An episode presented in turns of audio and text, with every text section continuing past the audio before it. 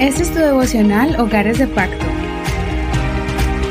Bienvenidos, qué bendición poder compartir contigo una reflexión más de este devocional.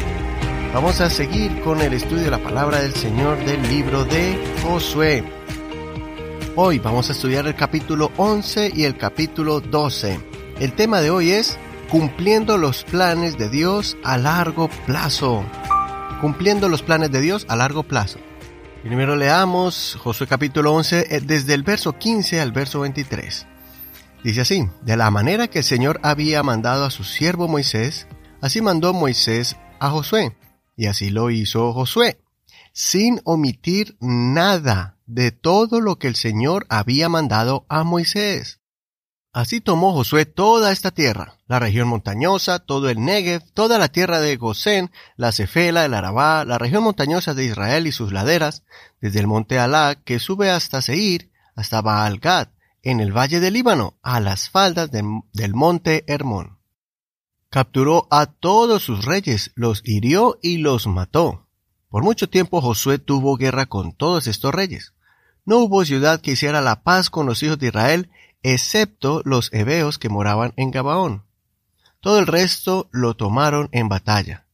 Esto provenía del Señor, quien enfurecía el corazón de ellos para que resistieran con la guerra a Israel, a fin de que fueran destruidos sin que se les tuviera misericordia, para que fueran desarraigados como el Señor había mandado a Moisés.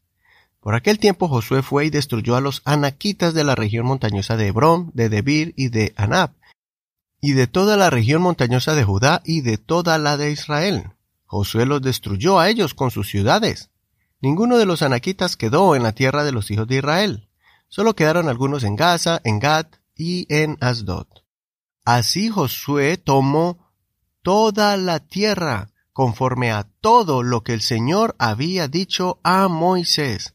Josué la entregó como heredad a Israel, conforme a la distribución de sus tribus, y la tierra reposó de la guerra.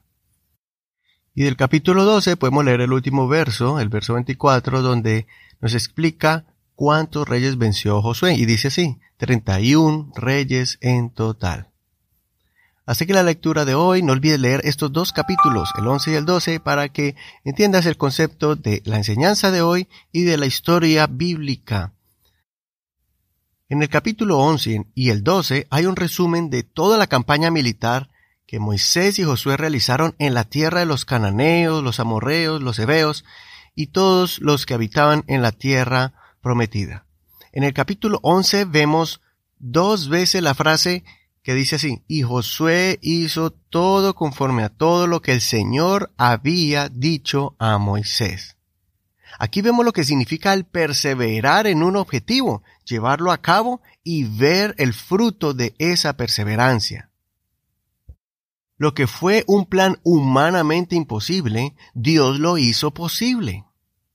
¿Cómo un pueblo tan pequeño pudo derrotar a tantos reyes poderosos? Muchos de ellos se juntaron y formaron un solo ejército tan grande que la Biblia dice que eran como la arena del mar. Sin embargo, Dios les dio le dio a Israel muchas victorias de forma sobrenatural.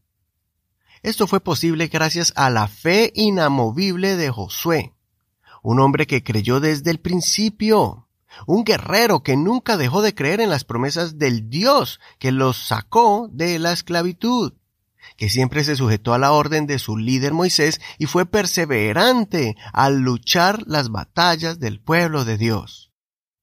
Josué tenía la firme convicción de que él era un instrumento escogido por Dios para guiar al pueblo de Israel y también para traer juicio a unas naciones que cayeron en condenación por la multitud de sus obras pecaminosas.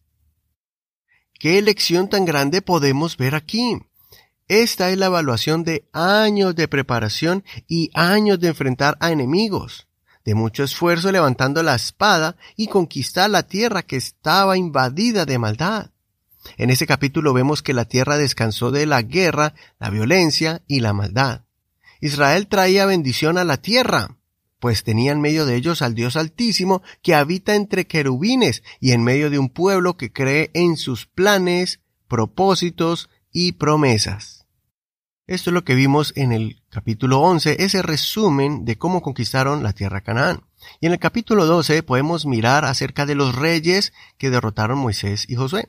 Moisés derrotó a dos reyes y Josué a 31 en un lapso de varios años. Esto nos enseña que debemos ser constantes, perseverantes, si queremos ver los frutos de nuestro caminar con Dios. Los planes con Dios son a largo plazo pues en el proceso hacia la bendición prometida, Dios nos va formando y engrandeciendo con su gracia y obras poderosas. Como lo enseñó el apóstol Pablo a Timoteo, ninguno que milita se enreda en los negocios de la vida a fin de agradar a aquel que lo tomó por soldado. Y también el que lucha como atleta no es coronado, sino lucha legítimamente. El labrador para participar de los frutos debe trabajar primero. Considera lo que te digo y el Señor te dé entendimiento en todo. Eso está en 2 Timoteo capítulo 2, verso 4 al 7.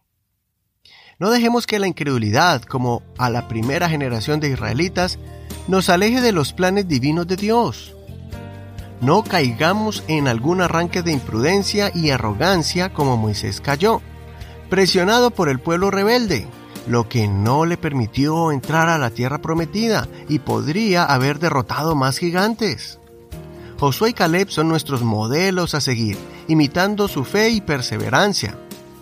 Recordemos el consejo del apóstol Pablo acerca de la perseverancia en Gálatas capítulo 6, verso 9.